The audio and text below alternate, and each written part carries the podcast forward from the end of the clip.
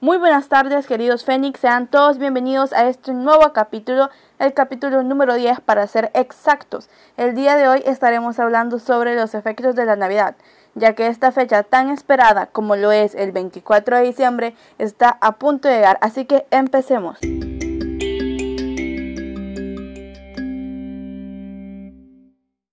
La Navidad ha llegado, queridos Fénix, y con ella un sinfín de efectos que tienen lugar en las miles de personas a nivel mundial. Comienzan las reuniones familiares, la compra de artículos navideños, los alimentos consumidos en la época sufren una alza en su valor y el tráfico aumenta día con día, y las tiendas se ven saturadas de luces y juguetes.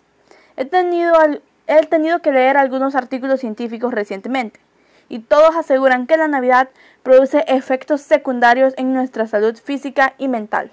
Así que vamos a descubrir de qué se trata y cuáles son estos efectos secundarios.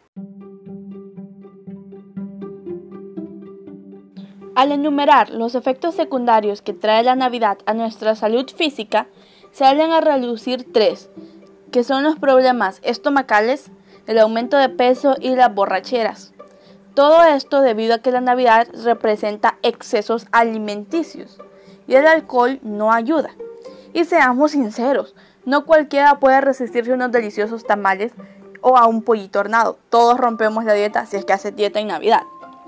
Pero dejando a un lado la comida, también tenemos efectos secundarios en nuestra salud mental. Ejemplos de ellos son la fatiga y el estrés. Es del conocimiento de todos que la semana anterior a la Navidad es muy cansada y ni hablemos de los tres últimos días anteriores al 24 de diciembre. Las tiendas están abiertas las 24 horas del día, las personas van de aquí para allá. En los hogares empieza la compra de regalos, la preparación de los tamales y la colocación de las luces y de árboles navideños. En resumidas cuentas, las amas de casa terminan rendidas. Creo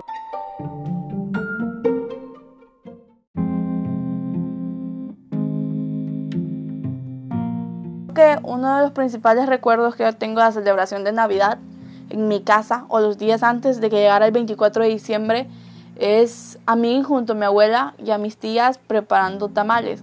O sea, era el sistema de que, Dulce, decía mi abuela, necesito que peles tantas papas. Entonces yo iba y pelaba las papas y después mi abuela comenzaba a envolver tamales. Recuerdo que mi mamá siempre hacía, como le decimos en Honduras, el famoso cuchumbo, aunque el nombre real o el más apropiado es el amigo secreto, que en mi casa se celebra bastante. ¿Qué celebran ustedes en su casa o cómo celebran la Navidad? Sería bueno que me lo dejaran en los comentarios. Pero por otro lado, el espíritu navideño es algo contagioso, abunda la alegría, pero la nostalgia también abunda en esta fecha. A la verdad, la Navidad es la antesala del Año Nuevo, y el solo pensarlo puede traer muchos recuerdos a nuestro corazón. Ciertamente yo siempre he dicho que el mes de diciembre no me agrada, debido a que me pongo muy sentimental y lloro por todo. La Navidad me hace recordar todo lo que salió bien durante el año y sentirme infinitamente agradecida. Me hace recordar mis logros, todo aquello que logré a base de sangre, suero y lágrimas. Pero también me recuerda que el año está pronto por irse y que muchas cosas cambiarán. ¿Ustedes lloran en Navidad o yo soy la única dramática aquí? Porque la verdad es que yo sí lloro en Navidad me pongo a hacer un recuento de lo bueno que hice, de lo malo que hice también, y eso me pone muy sentimental. Y más el año tuvo cosas o eventos significativos, por ejemplo, es como que es más pesado para mí, porque recuerdo que ciertas cosas pasaron y que otras ya jamás van a volver a pasar. Uno de los efectos que he experimentado personalmente en lo que fue esta última semana fue la nostalgia por un ser querido que no celebrará la Navidad conmigo. Si en este año perdiste a alguien especial y es tu primera Navidad sin esa persona, quiero decirte que no eres el único o la única, que no estás solo o sola.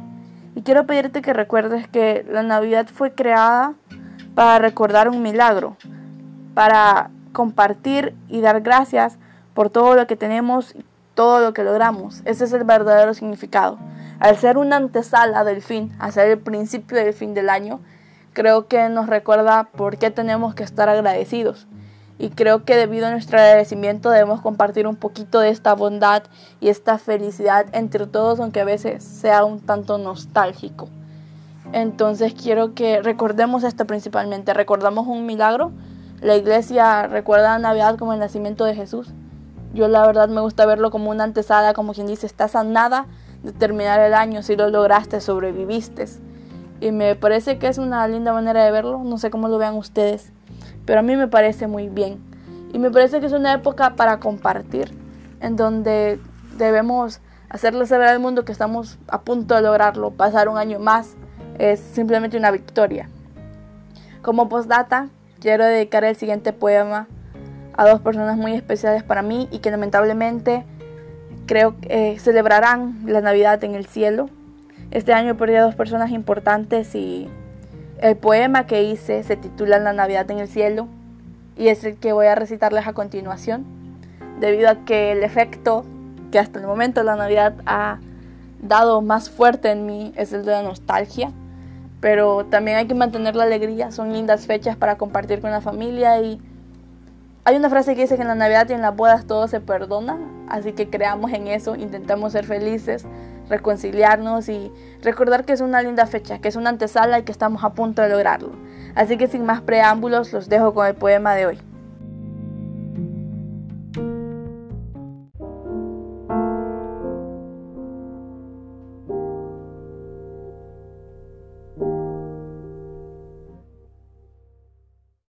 Poema La Navidad en el cielo. Inédito. Dulce Escobar.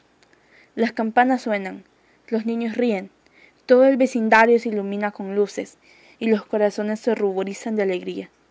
Mientras tanto, mi casa se mantiene a oscuras. Nunca he tenido espíritu festivo.